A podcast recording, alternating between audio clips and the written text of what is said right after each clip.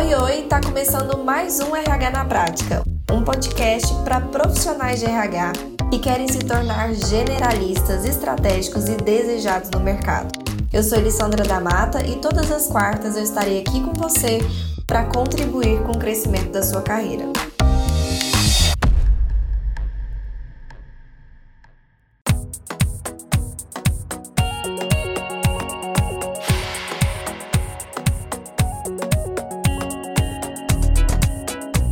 Eu quero introduzir aqui que o nosso assunto de hoje a gente vai falar sobre diagnóstico organizacional e a gente vai entrar mais profundamente dentro do, do diagnóstico organizacional na, na vertente do diagnóstico cultural, né? Nesse braço que é mais responsabilidade nossa, né? Porque dentro do diagnóstico organizacional entram vários pontos, enfim, financeiros, de marketing. Então, a gente vai focar aqui no que nós podemos diagnosticar dentro da nossa especialidade, dentro da, da nossa expertise e para que nós tenhamos informações que vão nos ajudar nos nossos projetos, nas nossas intervenções e nos nossos planos de ação, tá?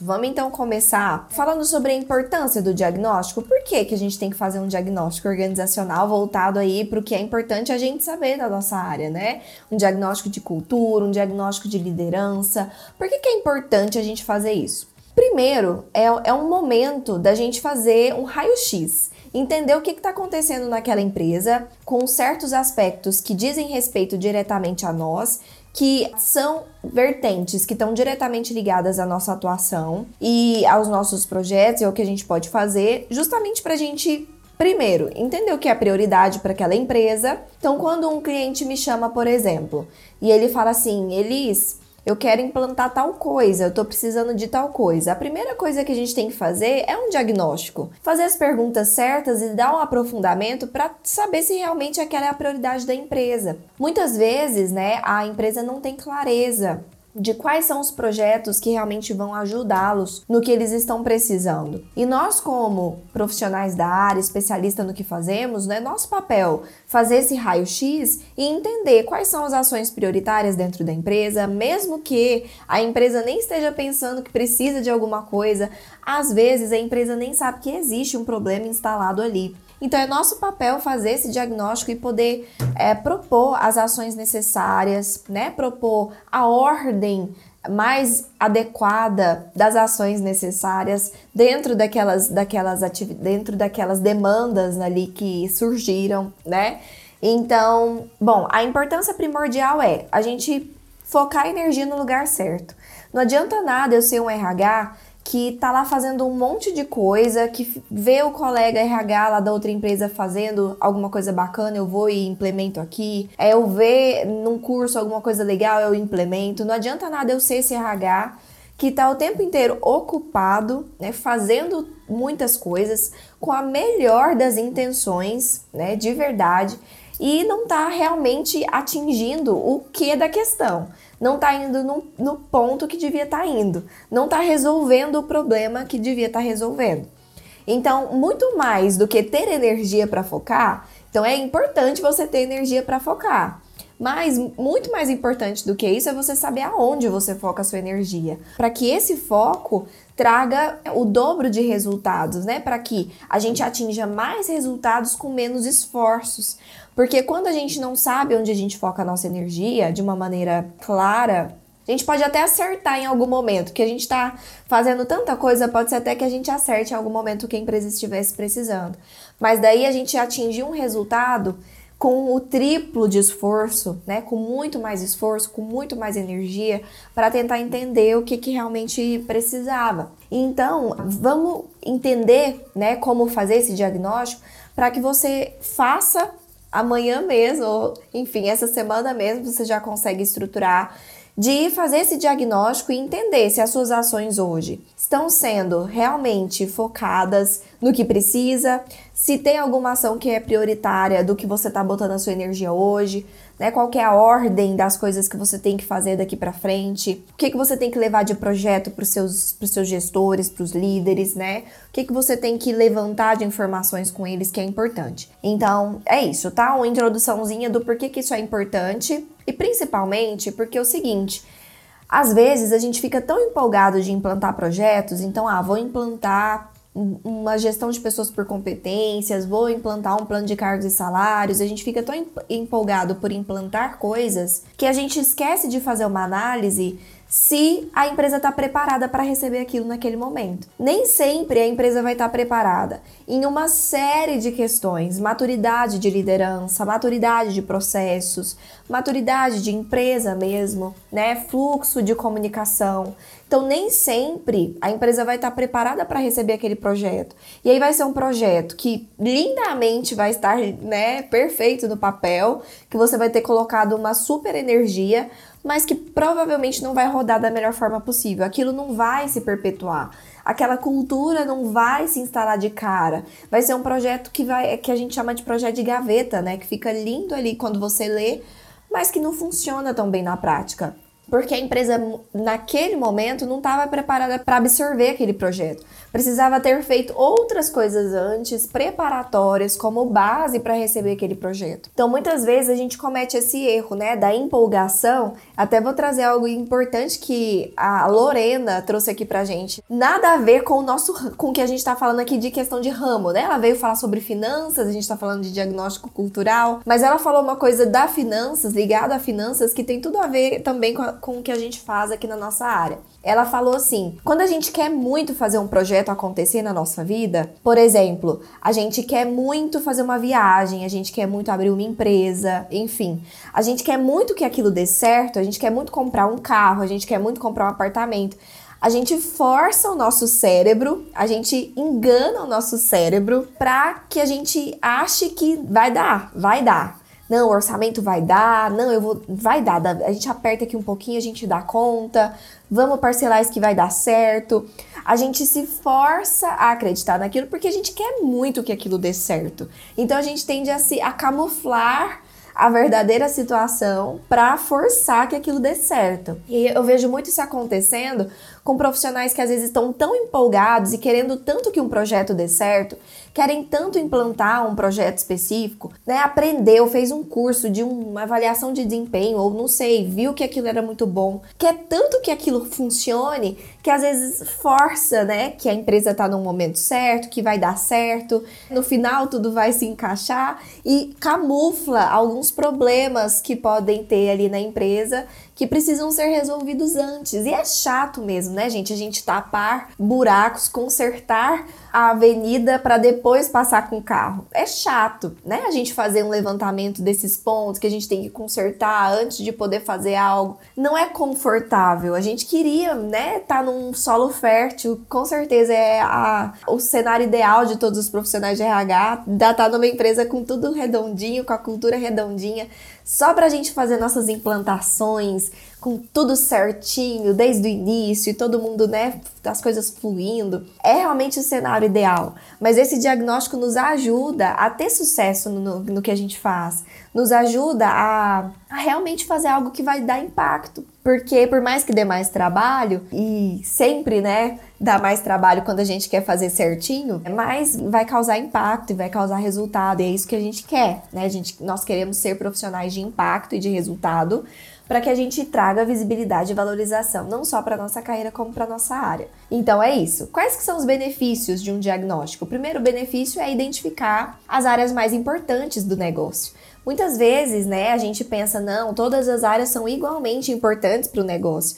Todos os cargos, os departamentos, ah, os processos são igualmente importantes. Mas existem, né, obviamente, aqueles processos, aqueles, aqueles departamentos, enfim, que são mais estratégicos para o negócio. Não é que eles são melhores, não é que eles são. Não é que a gente está colocando aqui uma hierarquia de valor, tá? A gente está colocando de estratégia, de prioridade na estratégia da empresa. Então, tem sim algumas áreas que são mais estratégicas para o que a empresa entrega, seja de serviço ou seja de, de produto. Fazer um diagnóstico nos permite ver com clareza isso.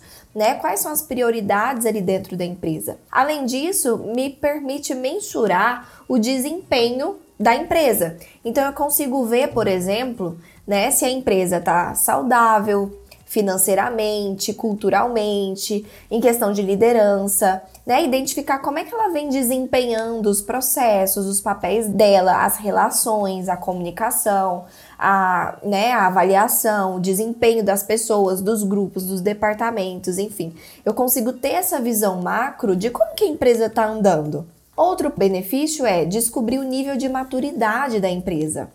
Então, eu saber o quão madura está a organização. Madura em questão de processos, madura em questão de liderança, madura em questão de relacionamento, de desenvolvimento de pessoas. Então, quão madura está essa empresa para receber novos projetos, para receber até desafios maiores, um planejamento estratégico mais arrojado. Será que a empresa está preparada? Então, entender o nível de maturidade também é importante. E além disso, né, é, é um benefício muito grande saber para onde direcionar meus esforços. Eu saber direcionar meus esforços é muito importante. Me poupa energia, me poupa tempo, me poupa recursos e poupa isso para a empresa também, né? E, e ganha em assertividade.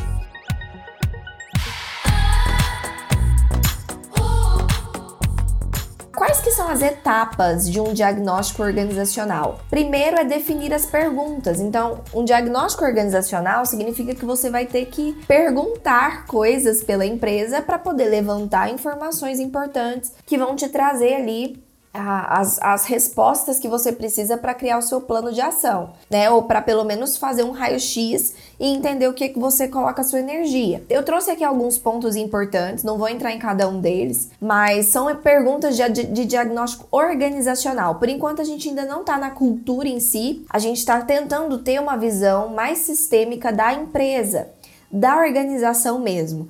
Ter uma visão de como que está a empresa em questão de estratégia mesmo, tá? Então, primeiro ponto, primeira pergunta, né, que você tem que colocar aí no seu diagnóstico é: os resultados da empresa, elas estão alinhadas com o planejamento estratégico? Então, tá, a empresa tem um planejamento estratégico. Será que os resultados que ela está atingindo hoje estão alinhados com o planejamento estratégico dela? Está alinhado com o que ela queria, com o que ela planejou, com onde ela está indo, com as, as metas, os planos dela? Porque se os resultados que ela está tendo hoje não estão alinhados com o que ela está buscando, então alguma coisa está acontecendo aí nesse meio, né? Outra pergunta: quais são os pontos fortes e fracos da empresa? Olha que legal você saber isso na, na visão das pessoas, quais são os pontos fortes ali de onde ela trabalha, quais são os pontos fracos. Além disso, que mudanças devem ser feitas para melhorar os resultados. Então, se os resultados não estão tão bons assim, ou tão nível ok, o que, que a gente pode fazer? Quais são as mudanças que precisam acontecer para que esses resultados aumentem, para que esse resultado seja potencializado? Além disso, os colaboradores sabem exatamente o que, que é esperado deles esse é um ponto tão importante, tão, tão importante, né? A gente fala tanto sobre isso, sobre a clareza dos colaboradores saberem o que se espera deles, saberem o que é prioridade para a empresa, o que realmente é importante para a empresa, né? Por onde eles começam, o que, que eles têm que fazer. Além disso, se precisasse recomeçar a empresa do zero, o que, que faria diferente? Olha que pergunta maravilhosa para você fazer, por exemplo, para o CEO. Se você precisasse recomeçar a empresa do zero, o que, que você faria diferente? Sempre tem, né, alguma coisa que o dono já identificou, que começou errado, que devia mudar, que já devia ter feito alguma coisa diferente. Então essa visão também é importante. Além disso, se tivesse competindo contra você mesmo, como você atacaria?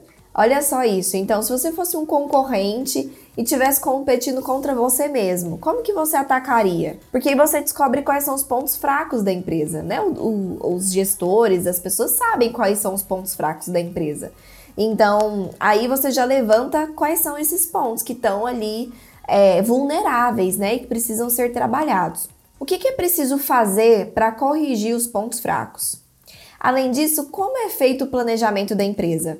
Você precisa entender como que esse planejamento é feito. É chutômetro? É a partir de alguma reunião estratégica que acontece? É da cabeça do dono ou não? É, da onde vem? Como que é feito o planejamento estratégico da empresa? É algo muito importante da gente entender. Outra coisa, como que a empresa reage a mudanças? A empresa é suscetível a mudanças? Ela aceita bem mudanças? É uma empresa flexível?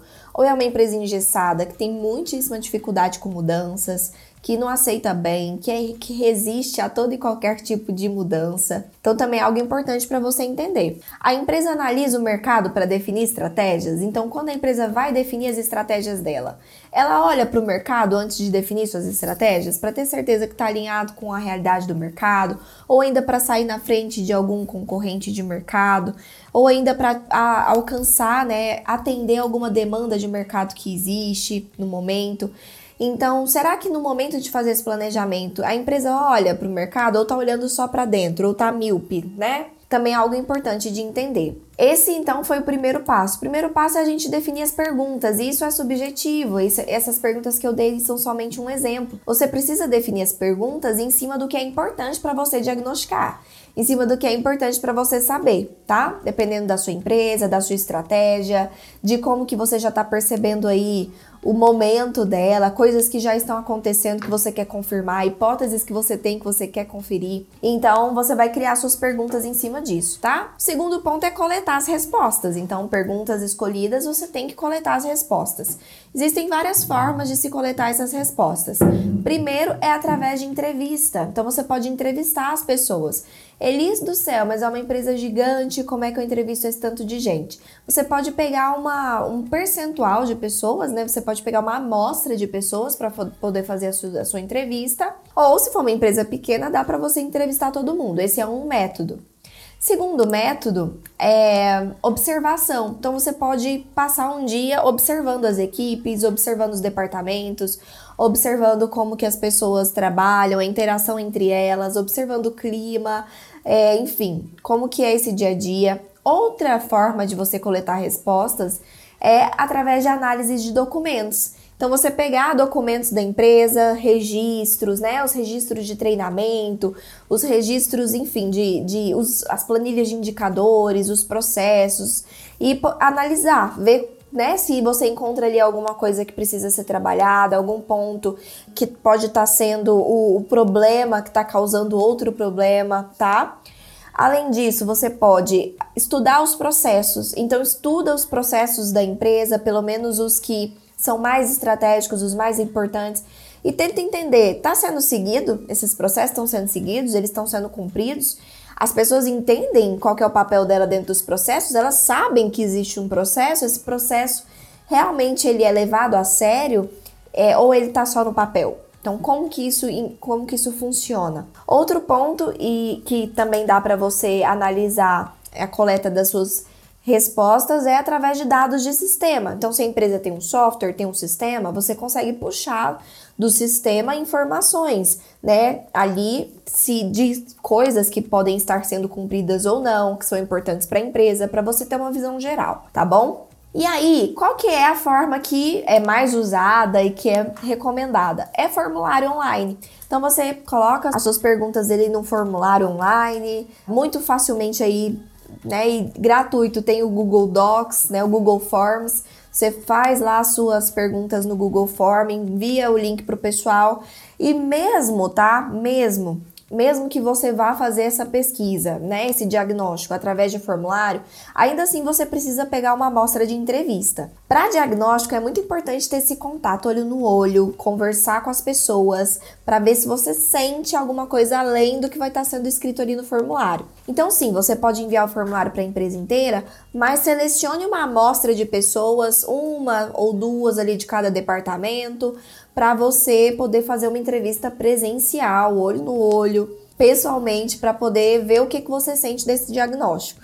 Terceiro passo, análise dos resultados. Então, eu fiz a pergunta, coletei as respostas, agora eu vou analisar essas respostas. O que, que elas me dizem? O que, que elas estão né, me dizendo? Para onde elas estão apontando, né? Então, esse é um ponto importante, análise de resultados. E aí, depois que você conseguiu então as respostas, você vai organizar essas respostas e tabular essas respostas. Você vai colocar elas numa planilha e vai tabular. Você vai entender o que está acontecendo, aonde que apareceu um probleminha, aonde que as pessoas estão já te apontando que existe algo que precisa ser trabalhado. Muito parecido, tá? Com uma tabulação de pesquisa de clima mesmo. O que muda são as perguntas que você está fazendo. Ao invés de você estar tá ali pesquisando o clima organizacional, você vai ter escolhido variáveis para perguntar que são relacionadas ao negócio, ao diagnóstico da empresa, a uma visão geral que vai te ajudar né, a ter uma visão geral de, de o que é prioridade para a empresa naquele momento ou não, tá? E como que a empresa está lidando com a maturidade dela ou não. E aí, o quarto passo é identificar problemas e oportunidades. Então, se eu botei lá na minha numa planilha, consegui verificar as respostas ali todos em um lugar só, consegui colocar meus filtros, filtrei de várias possibilidades, vi o que, que pode estar acontecendo, então agora eu vou desenhar estratégias de plano de ação. Vou pensar em o que, que eu posso fazer para trabalhar aqueles pontos que ficaram latentes, né? Que apareceram na minha cara ali que precisam de uma prioridade. Então eu vou pensar em como trabalhar aquilo. E aí é o momento também de eu avaliar nível de maturidade. Então, o que, que é o nível, para que, que serve o nível de maturidade de uma empresa, né?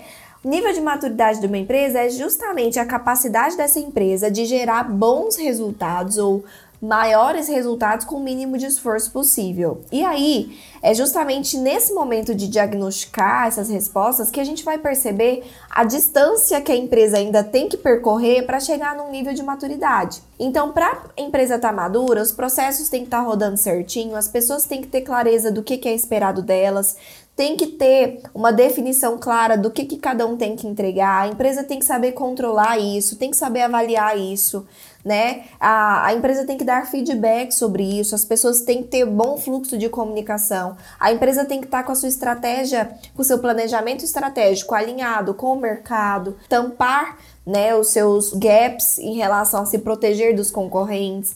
Então, tudo isso, né, tem que estar tá muito bem alinhado para que a empresa realmente chegue num nível super estimado de maturidade, que é o que a gente quer chegar. Né? Não significa que você precisa esperar a empresa estar nesse nível para você fazer os seus projetos de RH. Muito pelo contrário, muitos projetos de RH eles vão contribuir para que a empresa amadureça. Mas a gente precisa entender que minimamente alguns projetos exigem nem que seja um pequeno grau de maturidade em algum aspecto. Então, ou no aspecto de ah, a empresa já tem que estar com nível de comunicação, tem que entender já a comunicação, que a comunicação é importante, tem que ter um nível de liderança que seja, né, uma liderança pelo menos que entende a importância da gestão de pessoas, por mais que não esteja praticando agora, mas que é uma liderança suscetível a aceitar as ideias, aceitar esses projetos. Então, enfim, uh, é importante a gente entender isso, tá? Que também é muito perigoso a gente ficar esperando a empresa chegar num nível evoluído de luz, né? Ser um, um ser evoluído para a gente começar a colocar as coisas em prática. Então, não me entendam errado, também não é isso que eu tô falando. Mas eu tô dizendo que Fazer essa determinação nos permite entender, junto com tal projeto, o que, que eu preciso junto colocar para minimizar esse gap aqui de maturidade que pode atrapalhar o meu projeto. Então, eu posso intensificar os meus treinamentos com os gestores para fazer eles entenderem ainda mais a importância disso. Eu posso fazer antes disso, tipo um programa de desenvolvimento de lideranças dentro da área de gestão de pessoas, para que eles entendam o que, que a gestão de pessoas pode ajudar na empresa antes de eu inserir esse projeto. Não, ah, eu posso colocar então, intensificar aqui umas ações de endomarketing de comunicação para me ajudar na minha avaliação de desempenho na hora das pessoas comunicarem no feedback. Eu posso intensificar o treinamento de feedback para os meus gestores saberem dar um feedback preciso. Eu posso, né, pegar mais pesado no meu procedimento para que eles entendam passo a passo o que, que é o papel deles para eu fazer. Então, para eu saber, né, em qual ponto eu foco a minha energia para diminuir as chances do meu projeto dar errado, eu preciso saber o nível de maturidade que a empresa tem em vários aspectos. Senão, né, eu fico à mercê de quando algo dá errado, eu ir atrás de tentar consertar. E aí eu já perdi, enfim, muito tempo e energia com isso, tá?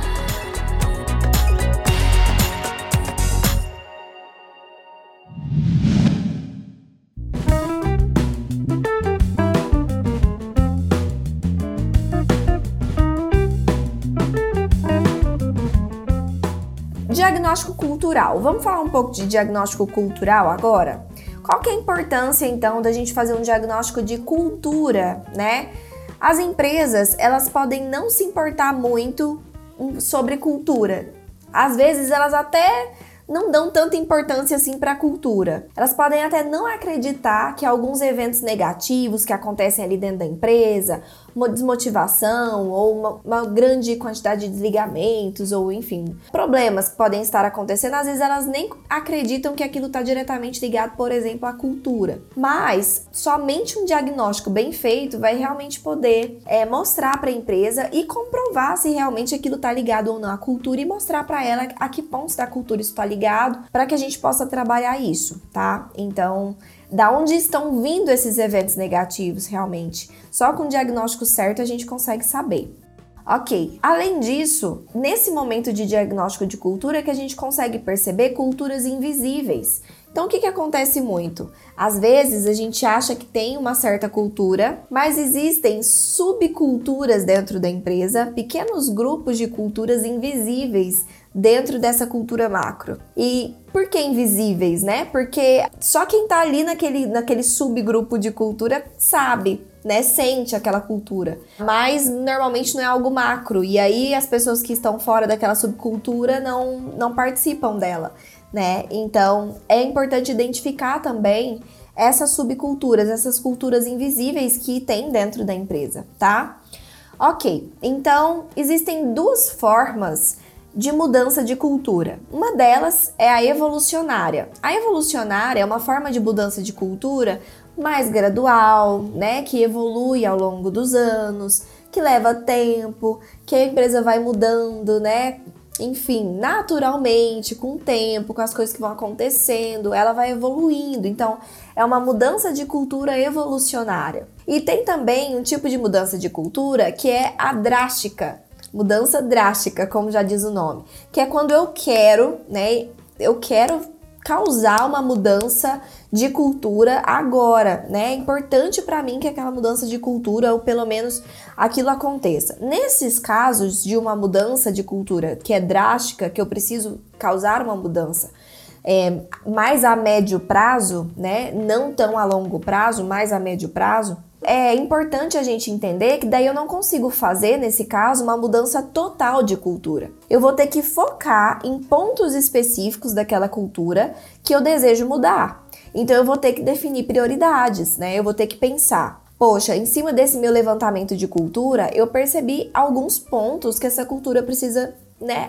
para agora, como prioridade, já começar a mudar para que isso já esteja pronto aí no, no, médio prazo. Então, daí, dentro de ações de mudanças drásticas de cultura, eu preciso focar em pontos determinados, senão eu não consigo gerar mudança. Se eu fico trabalhando muita coisa de uma vez, ou a cultura inteira de uma vez, pode ser que eu consiga uma mudança de cultura, mas, enfim, a longuíssimo prazo e com muita energia despendida ali, que não é da maneira mais assertiva. Então, ou eu vou plantando pequenas ações, já direcionando a cultura para aquele lugar, e espero ela ter uma, uma mudança evolucionária, naturalmente ela vai evoluir e mudar para aquele rumo, porque você já está colocando ações, situações é, voltados para aquilo, então naturalmente ela vai mudar, ou se é importante para mim que seja algo mais rápido, mais pontual, que seja uma mudança né, determinante, eu vou fazer então uma mudança drástica, ações direcionadas e focadas em um ponto ou em alguns pontos específicos da cultura, tá? Ok. E aí, essa, esse levantamento aqui, esse diagnóstico, é que vai me permitir saber é, se realmente eu preciso trabalhar algum ponto muito prioridade, né? E quais pontos são esses para eu poder focar as minhas ações aí da mudança drástica de cultura, tudo bem? O que, que são subculturas ou culturas invisíveis? Quando a gente tem uma empresa grande, uma empresa grande não, uma empresa, né? Quando a gente tem uma empresa, a gente tem a cultura macro e normalmente, né, em cada departamento a gente tem uma subcultura. Não é, isso não é regra, tá? Mas pode acontecer de alguns grupos, alguns departamentos, algumas áreas terem ali a sua forma de fazer as coisas e não de fazer as coisas no, em atividades que eu tô falando, porque para isso existem procedimentos, mas a sua forma de, de se relacionar, a sua forma de agir, de pensar, de, de reagir, né? Ou enfim, de se relacionar. Então, eles criam ali um, uma subcultura deles, né? Porque fica muito próximo, muito tempo, acaba criando ali uma subcultura do grupo. E isso acontece de uma maneira muito natural, porque realmente, apesar de a empresa instituir uma cultura geral, dentro da empresa se formam pequenos grupos, né? E aí esses grupos, dependendo, né, de como são essas pessoas e dos valores delas, vão se criando mini culturas, né? Então, por exemplo, a, a, empresa tem uma cultura de comunicação aberta, de comunicação transparente, mas daí eu tenho um grupo ali que é mais sistemático, que é um perfil mais técnico, que nos comunica tanto, que é difícil a comunicação passar, eles prendem informações, a informação para ele, e aquele grupo tem aquela característica. Ou o contrário, né? Que seja, ou o contrário, a empresa preza por relações profissionais, né, mais discrição, preservação do seu pessoal. E tem um grupo que, tipo assim, é. Elas são, sabem até os tipos sanguíneo um do outro e, enfim, tem uma relação de família. Então, assim, são coisas que eu tô dando exemplos aqui imensamente aleatórios, tá? Porque eu sou uma pessoa muito ruim de criatividade e improviso, então eu não me lembrei aqui de outros exemplos. Não trouxe exemplos prontos para vocês, mas são exemplos que cabem na situação, tá? Podem ter outros aí que vocês se identificassem mais, mas é só para vocês entenderem. Enfim, Além disso, quais são as etapas de um diagnóstico cultural? Primeiro ponto é definir o que, que você vai avaliar, quais são os fatores de avaliação. Então, assim como a gente falou na live de pesquisa de clima, para quem não viu essa live minha, tá lá no meu YouTube. Pelo amor de Deus, gente, vai lá no meu YouTube, se inscreve no canal, vocês vão ver a quantidade de aulas que tem lá. Lives que eu já dei, que eu gravei e que eu disponibilizei lá. Tem avaliação de desempenho, pesquisa de clima, entrevista por competência, enfim, tem muita coisa lá. Avaliação de treinamento, é, enfim, tem muita coisa lá, pode ir, tá? E aí lá tem uma live de pesquisa de clima que eu falei sobre as variáveis. Aqui, o que, que são as variáveis? É a mesma coisa, você vai escolher pontos macro que você quer avaliar. Aqui tem alguns exemplos que eu trouxe para vocês. Por exemplo, visão e valores, equidade, né, o equilíbrio entre as pessoas. Às vezes você vai querer avaliar isso e aí você vai criar perguntas para avaliar cada uma das variáveis que você escolher. Outro ponto pode ser consenso entre funcionários, é compromisso com o alcance de metas e resultados, análise e solução de problemas, trabalho em equipe, alta performance. Enfim, são variáveis que você pode avaliar. Agora, quando se trata de diagnóstico de liderança, eu já trouxe algumas perguntas aqui que você para dar de exemplo para vocês fazerem, tudo bem? Primeiro é, as lideranças têm uma boa comunicação interna entre si? Você precisa diagnosticar isso. As lideranças elas se comunicam bem entre elas. Um líder se comunica bem com outros pares ali, eles se comunicam bem. Outro ponto, há fluxo de informação entre áreas, departamentos e unidades? Como que é a comunicação entre as áreas da empresa, entre os departamentos da empresa? É outra pergunta muito importante de estar no seu diagnóstico de liderança. As lideranças têm o hábito de dar retorno para os seus clientes internos? Então, se eu tenho um cliente interno, líder, né? Ele dá retorno para esse cliente interno de, né, em que fase que está ali o que ele precisa entregar ou não? Há uma relação cordial entre os líderes e equipe? Então, os líderes e a equipe, existe uma relação que é cordial, que é uma relação saudável, que é uma relação bacana, né? As lideranças reservam tempo para dar suporte à sua equipe quando necessário, isso diz muito sobre a liderança. A liderança reserva um tempinho, ela está disponível para dar um suporte para a equipe dela quando necessário, quando ela precisa. Outro ponto, os gestores eles gastam mais tempo em processos do que com pessoas. Então eles estão muito mais focados nos processos, nos resultados, do que necessariamente nas pessoas da equipe deles. Então é outro ponto importante de analisar para você diagnosticar o estilo de liderança que você tem. Há uma compreensão sobre a importância da gestão de pessoas. Os líderes eles têm consciência da importância do que a gente faz, do RH, dos projetos de RH, de todos, né, de, de toda a gestão de pessoas. Será que os líderes sabem da, da importância real disso? Há uma relação positiva entre liderança e RH? Como que é a relação entre o RH e a liderança dentro da empresa de vocês? é outro ponto muitíssimo importante de analisar. Os líderes eles liberam suas equipes para os treinamentos porque eles acreditam nos treinamentos e não porque eles são obrigados.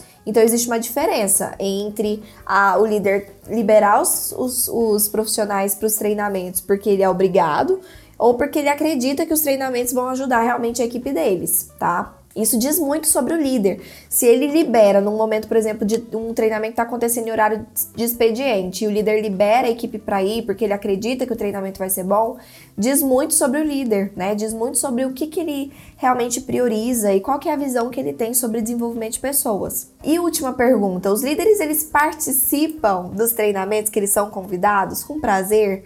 Então, às vezes tem aqueles líderes que dizem que ah, eu super valorizo isso aí deixa a equipe ir, mas ele mesmo nunca participa. O que dá para perceber é que provavelmente ele não valoriza tanto assim, não. então, será que se ele não participa é porque por outros motivos ou porque ele realmente não vê prioridade naquilo para ele? Então, é um outro ponto importante, né? Não é para diagnosticar treinamento, não. É porque esse é um ponto importante que diz muito sobre a relação que o líder tem com a visão que ele tem do desenvolvimento das pessoas, tá? Fazendo isso, eu vou coletar respostas e eu posso coletar através de entrevista com funcionários ou ainda, né, através de formulário ou ainda através de análise de relações externas. Então eu posso pegar ainda algumas perguntas e fazer para pessoas externas, por exemplo, fornecedores, clientes que lidam diretamente ali com os meus líderes, para eu poder diagnosticar também como que é essa relação dele com os clientes externos e não só os internos, que é a equipe. Tudo bem?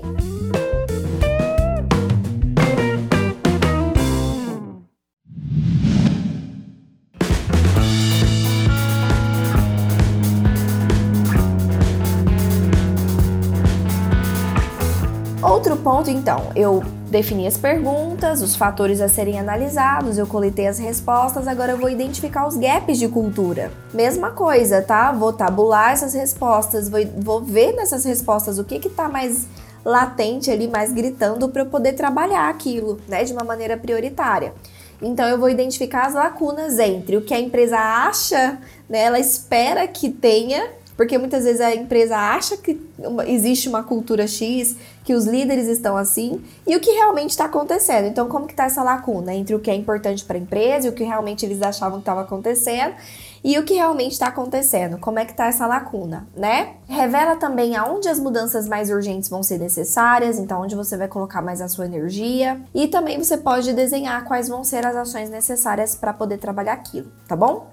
E no final você apresenta uma conclusão. Então apresenta esses resultados para os líderes, para o CEO, para a diretoria e pega deles, né, um, um feedback no sentido de me ajudem a pensar como que a gente pode melhorar isso. Então envolvê-los nesse processo de pensar em formas de se trabalhar, os pontos que foram levantados da cultura, é, os envolve também para depois lutar para que isso aconteça, disseminar isso nas equipes deles, disseminar isso para as pontas, vestir a camisa daquelas mudanças, né? Então, envolvê-los também é importante nesse diagnóstico, no sentido de eles perceberem que às vezes também para eles estava tudo certo. Muitas vezes não é tão por mal que eles fazem as coisas, não, é por hábito mesmo.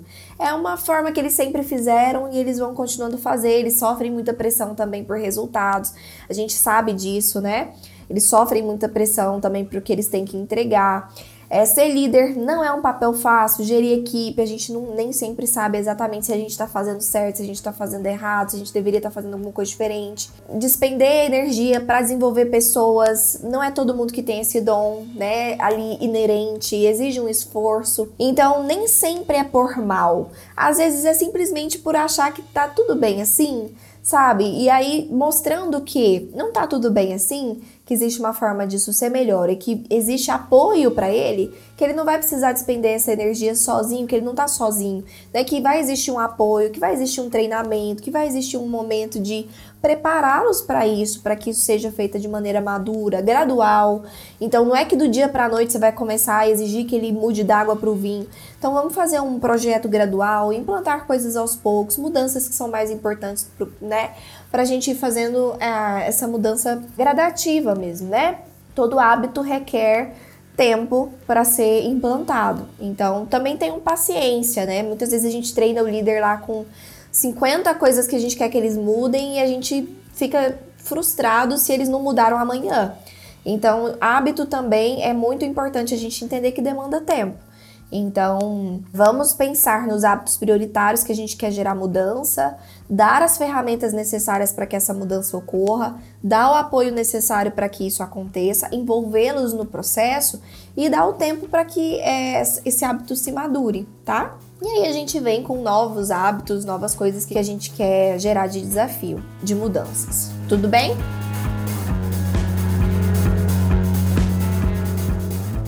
Então, um beijo no coração de vocês. Tchau, gente!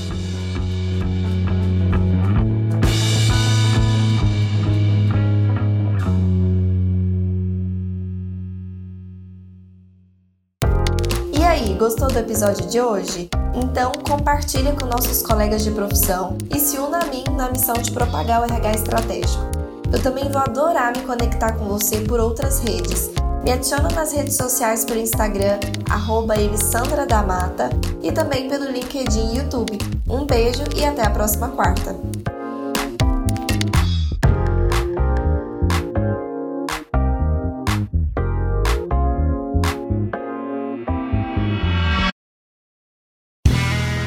Este podcast foi editado por Play Áudios.